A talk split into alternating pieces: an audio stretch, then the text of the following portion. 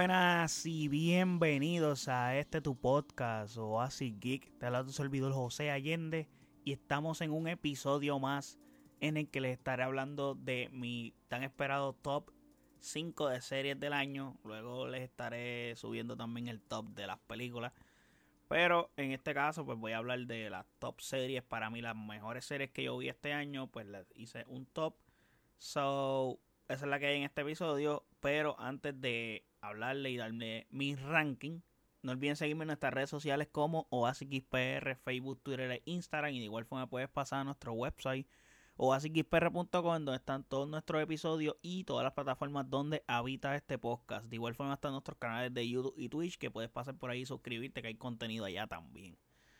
Ahora bien, y habiendo dicho eso, top 5 de series del año para mí. Yo amo los tops. Hace tiempo no hago un top. Yo creo que el último top que hice fue el de estos mismos, de lo más esperado de este año 2022. Pues ahora les finalizo con estos últimos episodios de este año. Ya el año se está acabando, le quedan literalmente, oye, que es 28, miércoles 28 de diciembre, so, le quedan alrededor de 28, 29, 30, 31, cuatro días.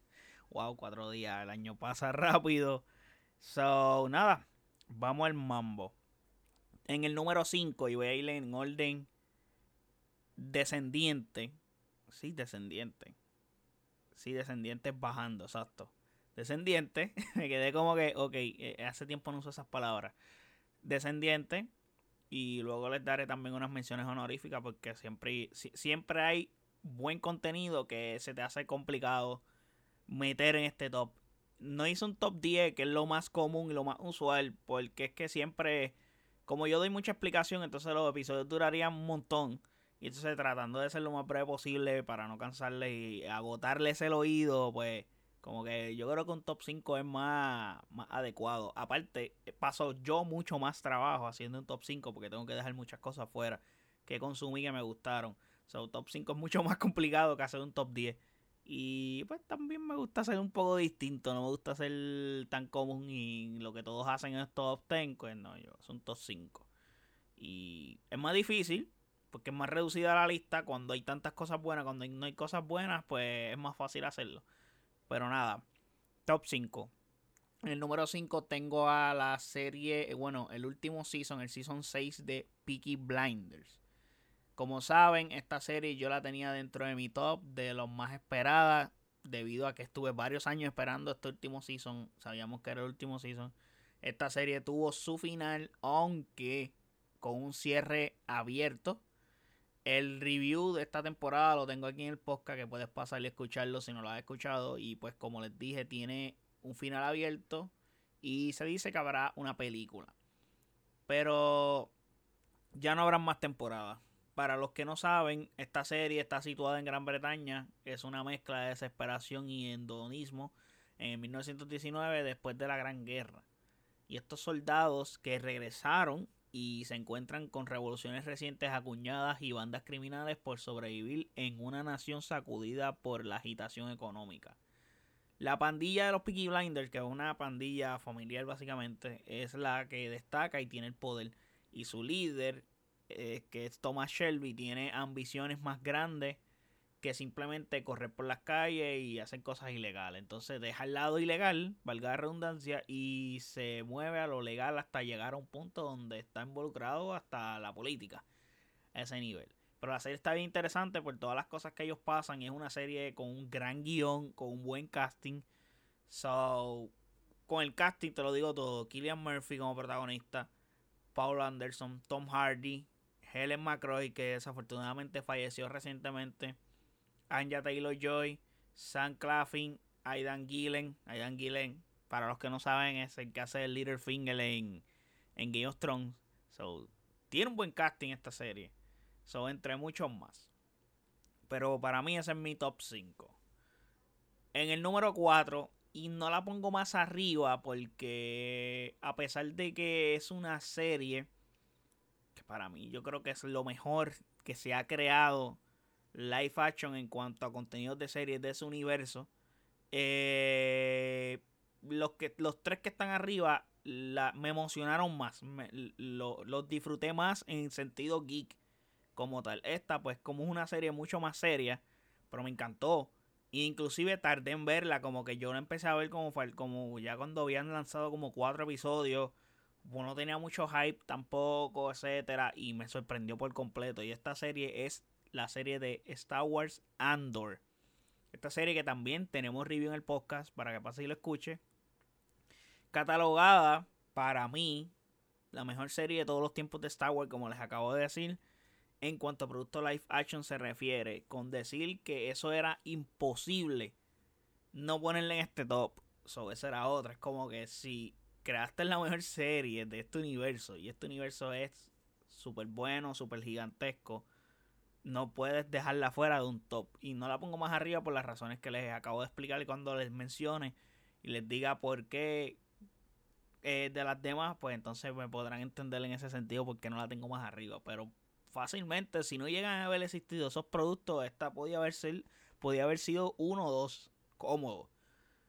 Pero esta serie nos cuenta la historia de los años formativos de la rebelión del espía rebelde Cassian Andor y sus difíciles misiones por la causa. Serie excelente para mí, con muchos matices morales, como dije en su review en su momento. Y también, como en Peaky Blinder, pues cuenta con un casting espectacular. By the way, ya esta serie se renovó para una segunda temporada. So, ojo ahí, eso está muy bien. Creo que es la serie más larga que hay de Star Wars también. Tiene como alrededor de 12 o 13 episodios. So, es, es, larguita también. Duró muchas semanas en el aire. So, eso está bien. Pero fue bastante por debajo del radar. No tenía buenos ratings. Y es curioso porque es la mejor serie que ha hecho Star Wars. Pero Tampoco es como que la historia que está contando es una historia que puede captar a todo el mundo. Es una historia súper madura. Y súper seria. Y es algo bien diferente a Lightsaber, Jedi, Mandaloriano, etc. So, todo ese tipo de cosas no están. Obviamente el imperio siempre está porque creo que las cosas más interesantes de Star Wars están relacionadas con el imperio y esa época que no se tocó tanto eh, eh, y, es, y ahora se está abundando mucho en ese, en ese periodo dentro del imperio y después de la caída del imperio. Como que están usando tiempos que no habíamos visto. Que están nice en eso. Pero, como les dije, casting bueno como Speaking Blinder. También, eh, aquí tenemos a Diego Luna como protagonista haciendo de Cassian Andor. Tenemos a Adria Arjona, Stellan Skargar, Faye Marseille, que salen en Game of Thrones, Denis Gao, eh, Carl Soler, eh, Fiona Shaw, Genevieve O'Reilly y Andy Serkis, por supuesto. Andy Serkis no está haciendo aquí un papel de un animal o una especie, está haciendo de él como actor y es curioso que este año vimos dos interpretaciones de él físicamente, porque lo vimos en Batman también haciendo de Alfred, que me, me pareció cool que también veamos a Andy Serkis en esa otros roles, porque él es un buen actor lo hace también en Ulysses Claw como en, Black Panther. So, está cool que también lo veamos en estas otras cosas. Pero es un monstruo haciendo especies, animales, etcétera. Eso está cool. Entre otros. En el número 3 tengo a la serie de Stranger Things Season 4. Esta serie no está más arriba. Porque honestamente el 2 y el 1 para mí fue demasiado de bueno e impactante. Entonces, especialmente el 1. Bueno, es que el, el 2 era un el 2 y el 1 son contenidos para mí brand new en este año. Para mí son brand new full. So, me sorprendieron por completo y por eso están más arriba también. Aparte que Stranger Things todavía le faltan, no se cierra. Todavía falta una otra temporada. Pero esta temporada que está genial. Y esta serie es la más popular de Netflix en toda su historia. Y con esta cuarta temporada lo confirman el por qué los dos, dos Duffer Brothers vuelven a elevar la vara de manera gigante al crear la mejor temporada de esta serie desde el gran y espectacular Season 1, que fue el que cautivó a todo el mundo, ya que el Season 2 y 3 no fueron malos, fueron buenos Season, pero obviamente están varios escalones debajo de esa primera temporada y esta cuarta está a el nivel de la primera o podrías decir que un poco mejor por el tipo de villano que está muy OP. Y es una conversación que he tenido constantemente con amistades cuando hablamos de películas y series, como que siempre el villano tiene que ser muy bueno. O sea, muy bueno en el sentido de su interpretación y, la forma de ser villano tiene que ser demasiado malvada, bien brutal, para que los héroes se crezcan y, eh, porque los villanos potencian a los héroes. Siempre. Las los malos potencian a los buenos, en este sentido, eh, entre comillas. So, en este cuarto season, el villano que es Vecna, está genial. Está genial. Hasta el diseño está espectacular. Dice, wow, esta serie botaron la bola. Entonces, tuvo el adictivo de que se dividió en dos partes, que eso ayudó mucho a su popularidad durante todo el verano. Lo único que se habló fue Stranger Things durante todo el verano. El verano es de Stranger Things y lo saben hacer muy bien. También es como que el, el Byte 80 pega mucho con el verano. So, cuajan bien. Y darle la conversión a la gente por mayor tiempo, pues eso, la conversación está mucho mejor que también tenemos los reviews de estas dos partes en el podcast para que vayan y lo escuchen. So, ahí está. En el número 2 les tengo The Boys Season 3. Esta serie que es de Amazon Prime, yo esta serie tenía conocimiento de ella, pero nunca la había visto. Y justo antes de estrenarse esta tercera temporada, eh, me di la tarea de verla es una serie que ya, había, ya se había estrenado hace años anteriores y no había visto ni un solo episodio ni del primero o segundo season. Y como faltando dos semanas me di la tarea de ver el primero y segundo season. Eh, creo que desde el primer episodio quedé enganchado con esta serie y esta tercera temporada no defrauda para mí en lo absoluto. La vara la siguen elevando a un nivel ridículo. Y esta serie en cada temporada va de menos a más eso está súper genial porque cada season se pone mejor. Vemos personajes que se quiebran hasta más no poder. Vemos nuevos personajes que me. que fantástico. Hay un personaje que es básicamente como la versión de Capitán América. ¡Wow! Amé demasiado ese personaje, de mis personajes favoritos. Los que me conocen saben cómo me encantó este personaje. Vemos a la misma sociedad importarle tres carajos ya las cosas y aceptan las situaciones no morales. Y, y, esta serie está genial porque es una, es una parodia de superhéroes, pero a la misma vez una crítica social a la sociedad americana. Y, y eh, nos presentan un punto de vista diferente de los superhéroes, como que qué pasaría si los superhéroes no fueran del todo morales o no fueran del todo buenos, fueran malos, hicieran cosas negativas. Y agregándole que el nivel de gore cada vez es mm, superior. Porque cuando piensas que no pueden hacer algo más gore, más gráfico, te vuelven a sorprender. Por ejemplo, el episodio de llamado Hero Gasm, que en este season hay un episodio que es una orgía de superhéroes. Y vaya, esta serie es para adultos. So, eh, no es para niños. Esa es otra. Y también eso es parte de que me gusta este producto por el hecho de que, pues, el asunto de Marvel está muy limitado. Hay cosas, y le he dicho constantemente en este podcast, que productos de Marvel tienen el potencial de hacer cosas más cabronas, más duras, y no lo hacen por el hecho de que están limitados por estar bajo la bandera de Disney. Y DC que pueda hacerlo, pues DC, pues no sé, anda el garete. Eso es otro tema que no lo hemos tocado aquí. Las cosas recientes que han pasado pero pronto las hablaremos. El asunto es que, mano, eh, ese episodio que les estoy mencionando de Hero que tuvo un final épico, un cliffhanger ridículo, que creo que esta serie constantemente me, mantuvo durante las siete semanas que estuvo transmitiéndose todos los viernes, cada, cada vez que finalizaba un episodio, para mí era un cliffhanger. Por el hecho de que yo decía, ¿cómo puedes acabarte así? No, quiero saber, o sea, estoy loco que llegue el viernes que viene y, y de qué trata, o sea, cuando tienes un contenido así de bueno, así es que tiene que ser. Mantener al espectador con ganas de que llegue la próxima semana para ver el siguiente episodio. Esa es la idea de tirar los episodios semanales. Si tú no logras crearles cliffhanger y tenerle finales a, a los espectadores a este nivel, no hace sentido que tú tengas un producto que estás lanzando semanalmente. Porque pues la gente, ah, yo lo veo cuando pueda no es lo mismo, yo lo veo cuando pueda o cuando salga el episodio, tú tan pronto te enteraste que salió el episodio, que ya está arriba, tú te pones a verlo. Tú necesitas crear ese, esa ambición de la gente de, de querer ver ese producto. Y a eso lo logró muy bien en ese sentido. Amazon con The Voice, que por lo menos así lo percibí yo. Pero ahora vamos para las menciones honoríficas, porque ya estamos cerca del número uno. O sea, el próximo es el número uno, pero ahora les voy a dar dos menciones honoríficas.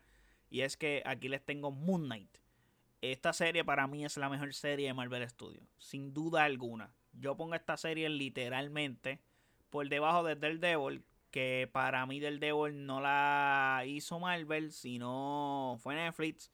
Pero, mano, el hecho de que esta serie está genial. Eh, tengo que hacerle la mención. No la pongo en el top porque, pues ya vieron, hay cosas en el top que me gustaron mucho más.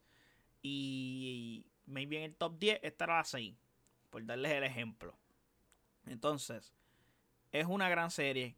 Que también tengo review en el podcast, by the way. Puedes pasar a escucharlo. Y tuvo sus episodios con Cliffhanger.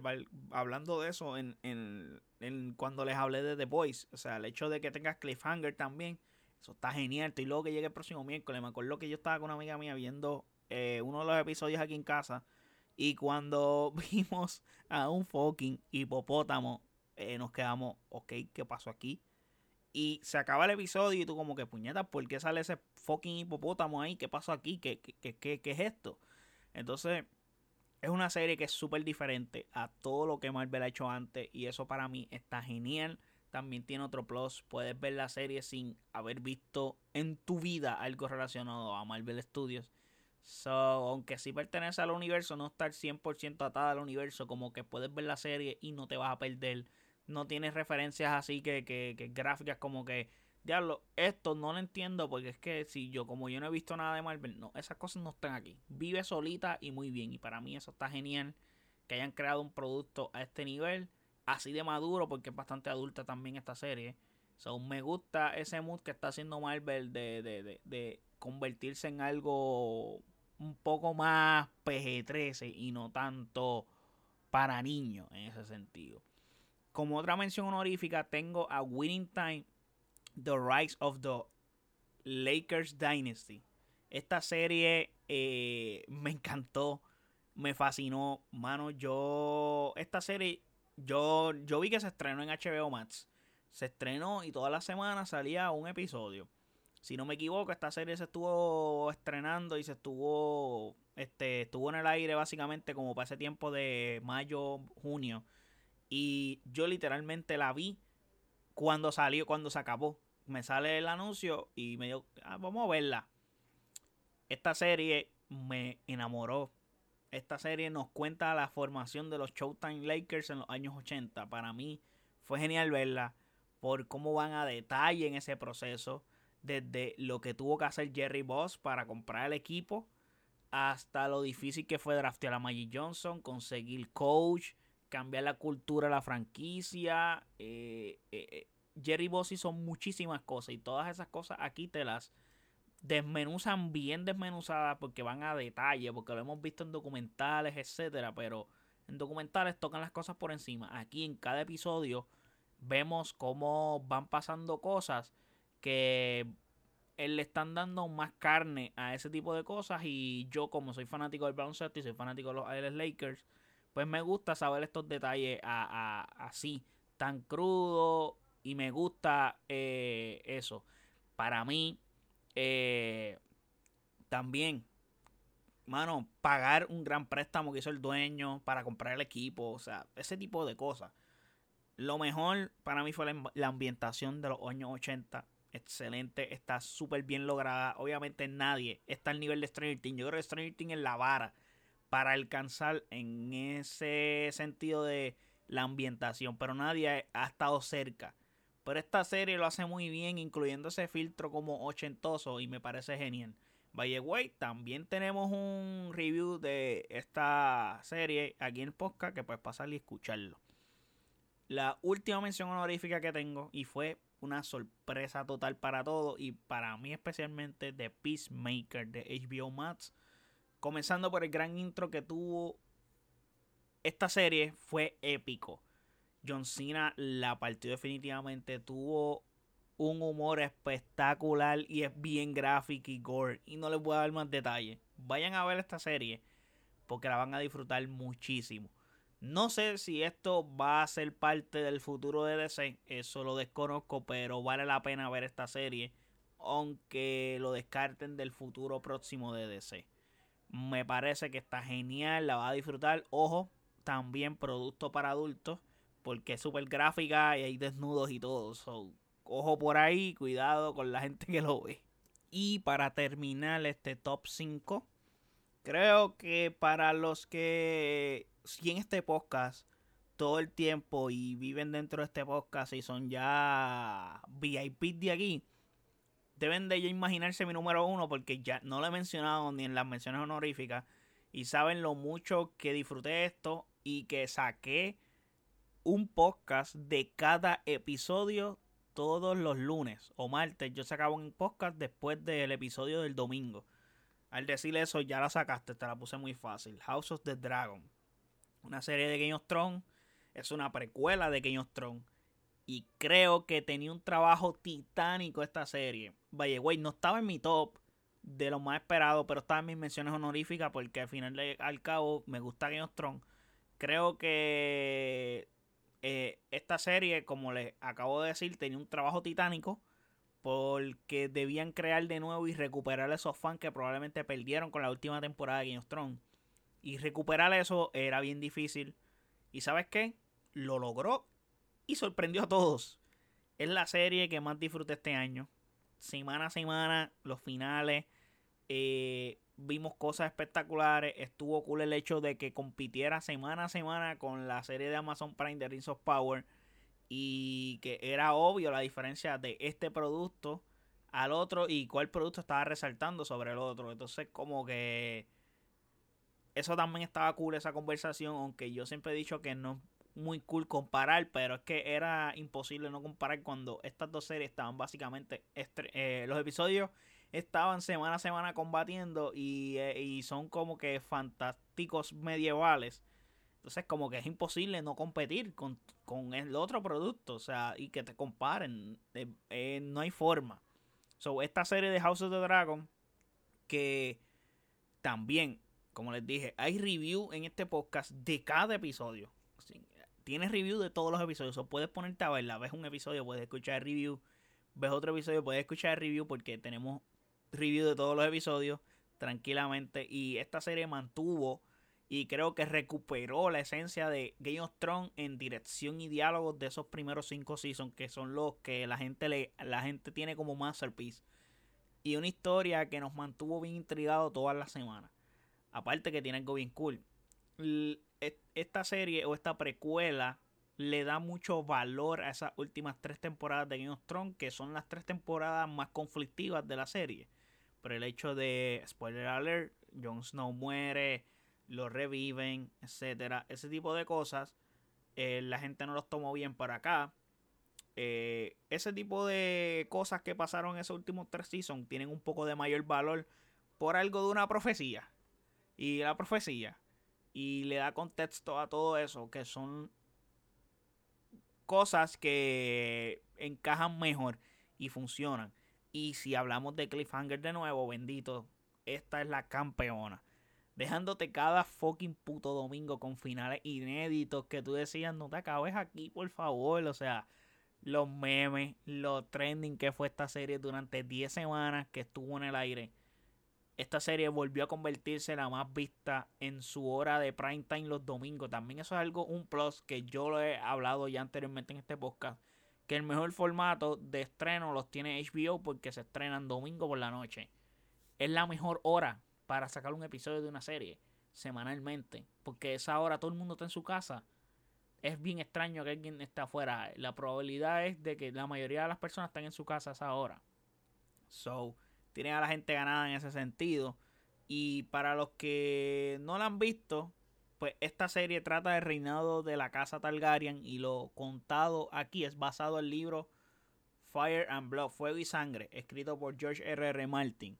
El mismo que escribió Game of Thrones y su hit también creado, creando el Lord de Elder Ring eh, que ganó el GOTY de este año, el juego de, de, el Game of the Year en este 2022. Y pues mano, House of the Dragon está ambientado 200 años antes de lo ocurrido en Game of Thrones. Y cuenta la historia de la guerra civil de los Targaryen, conocida como la Danza de los Dragones. Protagonizada por los hijos de Rey Viserys número uno luchando por el control del trono de hierro. Eso está genial. También tiene un casting espectacular, especialmente el que hace el papel de Rey Viserys número uno, Paddy Considine, que creo que él tiene el último episodio de él en esta serie. Eh, la parte, creo que se ganó los aplausos de todo el mundo por su gran interpretación y estoy seguro que va a estar por ahí nominado en alguna premiación pronto. Eh, también tenemos a Matt Smith, Millie Alcott, Emily Carey, Emma Darcy, Olivia Cook, eh, Rich y Fans, Fabian Fraquel, entre otros, porque hay un montón de gente que sale aquí. Porque en Game of Thrones, en Game of Thrones sale mucha gente. Y aquí es un poco más reducido porque la cosa está eh, todavía close con los Targaryen. Pero, pero eh, sale un cojón de gente, todo como quiera. So, nada. Ese es mi número uno, House of the Dragon. Hasta aquí llegamos con este top 5. Espero que les haya gustado. Déjenme saber si están de acuerdo con este top. ¿Cuál es el top de ustedes? By the way, importante decirlo. Este top es basado en lo que yo vi. Hay cosas en este año que yo no vi. So que probablemente las vean en un futuro. Y ya en un futuro, pues la cosa cambia. Y maybe si lo hubiera visto en su momento, pues podía sacar algo de aquí.